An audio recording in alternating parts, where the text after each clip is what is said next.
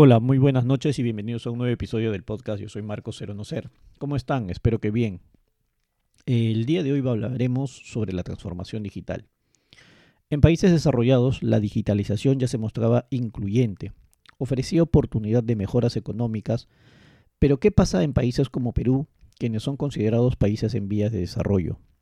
Si bien la pandemia ha permitido salir del agujero en el que estábamos sumergidos como país de cara al uso de las tecnologías de información, de la, de la digitalización de los procesos, en la cual también las entidades públicas se han visto forzadas a digitalizar procesos que tenían muy manuales.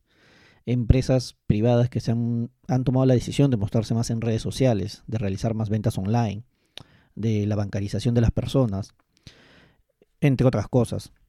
La digitalización en nuestro país muestra un principal desafío, que menos de la mitad de los peruanos pueden usar una computadora y tener acceso a ella, la cual también está llevando a tener un problema. La economía digital entraña riesgos significativos que si no se gestionan adecuadamente pueden acarrear una mayor concentración en el mercado de más desigualdad, pérdidas de empleo o amenazas a la seguridad.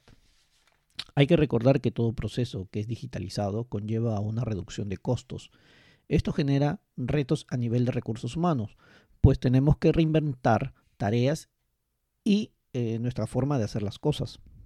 La transformación digital eh, nos lleva por tres etapas y van en este orden. El primero, responder, que se refiere a qué tan preparados hemos estado para mantener la continuidad del negocio. El segundo es recuperar, que se refiere a qué tan ágiles hemos sido en la implementación de un plan de nuestras capacidades digitales. Tercero, el crecer, que va en relación a cómo estamos eh, o cómo nos preparamos para una nueva normalidad, realizando una reingeniería enfocada en la digitalización.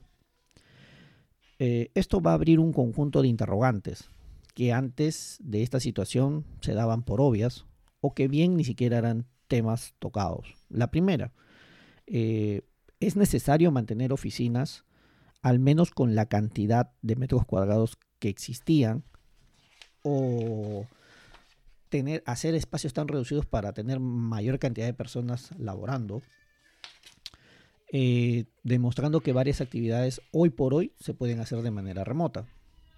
Otra interrogante es si es necesario la cantidad de reuniones presenciales.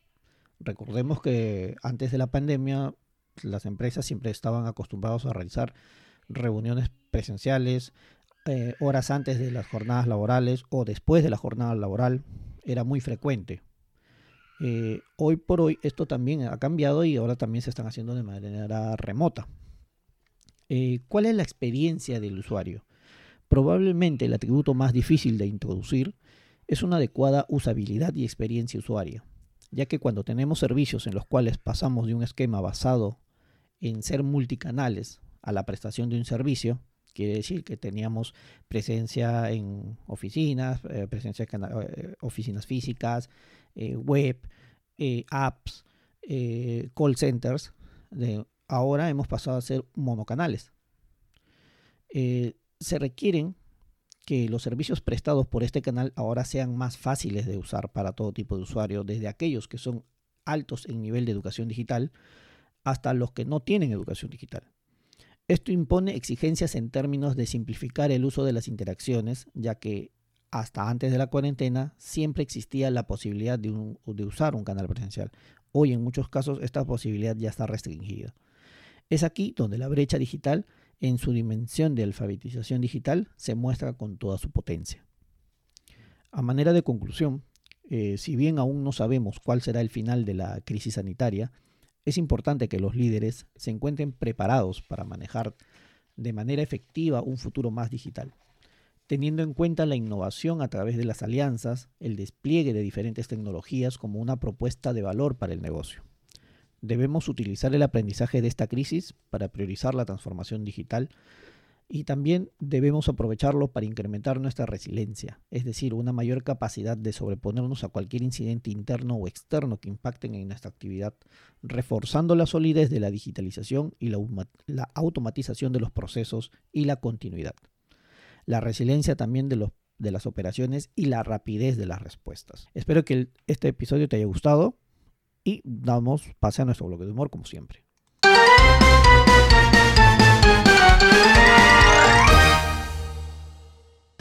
Había una persona que estaba embarazada y que era tan chiquita, tan, chiquita, pero que no podía dar a luz, sino daba chispitas. ¿Qué tan honrado puede ser el ser humano? Había un hombre que era tan honrado, pero tan honrado, que cuando encontró trabajo lo tuvo que devolver. Hay hogares tan pobres, pero tan pobres, que cuando salen en la noche no encuentran luna llena. Y cuando van salen en la mañana ven arco iris en blanco y negro, porque no alcanzan dinero para comprar colores.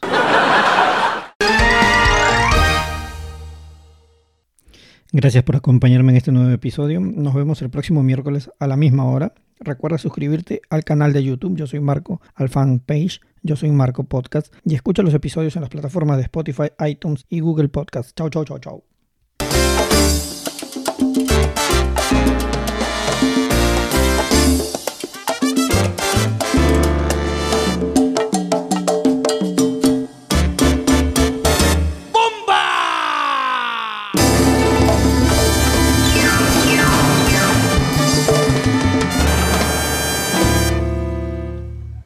Muchísimas gracias.